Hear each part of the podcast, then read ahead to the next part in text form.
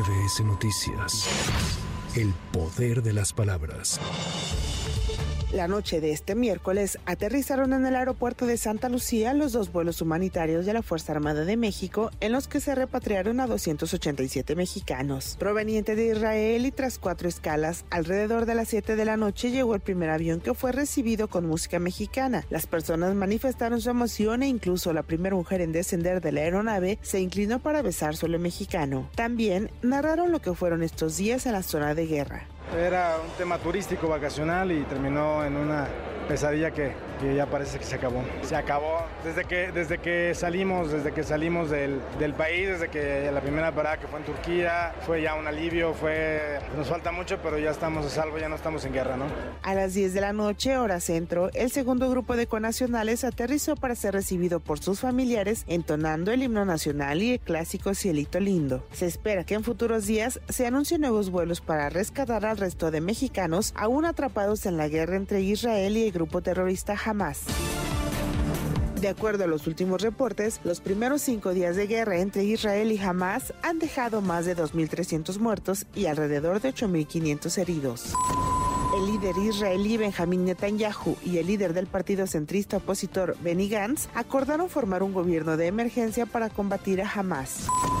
En menos de cinco días, tres sismos en Afganistán dejaron más de 2.500 muertos. Según detalló la UNICEF, de estos, el 90% son mujeres y niños. Durante su comparecencia ante el Pleno del Senado de la República, la secretaria de Gobernación, Luisa María Alcalde, descartó un cambio en la estrategia de seguridad implementada por el gobierno federal, pues dijo, la estrategia funciona. ¿Por qué habríamos de cambiar la estrategia de seguridad si hoy nos está dando resultados? ¿Quién cambiaría la estrategia de seguridad si en cinco años hemos bajado 24% la incidencia delictiva, 80% los secuestros en nuestro país? Había una tendencia de los últimos tres años a la alza y fue muy difícil los primeros tres años contenerlo, pero después del tercer año empezó a bajar. Por lo anterior, la secretaria de Gobernación fue criticada y se le acusó de pintar un México rosa. Es la voz de la senadora Kenia López Rabadán. En promedio, durante este gobierno asesinan diariamente a 92 personas. En la administración anterior, anótele secretaria, eran 71 y en la anterior a esa eran 55. Hemos pasado de 55 a 71 a 92 con ustedes. 92 asesinatos diarios no tienen límites. Ese es el México real, no el México color rosa en el que parece usted vive. En la Cámara de Diputados se desataron las reacciones sobre el dictamen aprobado en la Comisión de Presupuesto que eliminará 13 de los 14 fideicomisos del Poder Judicial. El líder parlamentario de Morena y promotor del proyecto, Ignacio Mier, calificó como ignorantes a quienes dicen que afectará a los 55 mil trabajadores del Poder Judicial. Por su parte, la Suprema Corte de Justicia de la Nación afirmó que la extinción de 13 fideicomisos sí afecta a derechos laborales, además que limita la operatividad del Poder Judicial. El alto tribunal precisó que los fideicomisos no son para el pago de prestaciones de ministras y ministros.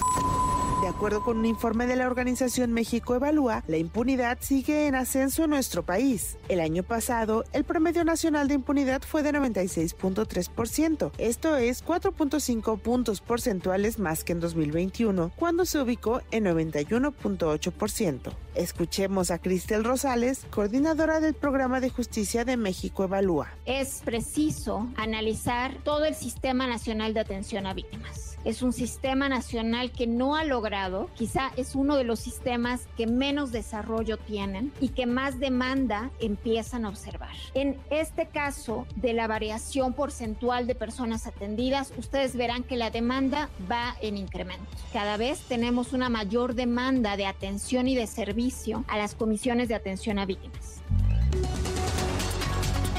Alejandro Lanusa, regidor del Partido Acción Nacional en Salvatierra, Guanajuato, fue asesinado de dos impactos de bala la mañana de este miércoles. El político había sido víctima de secuestro hace unos años.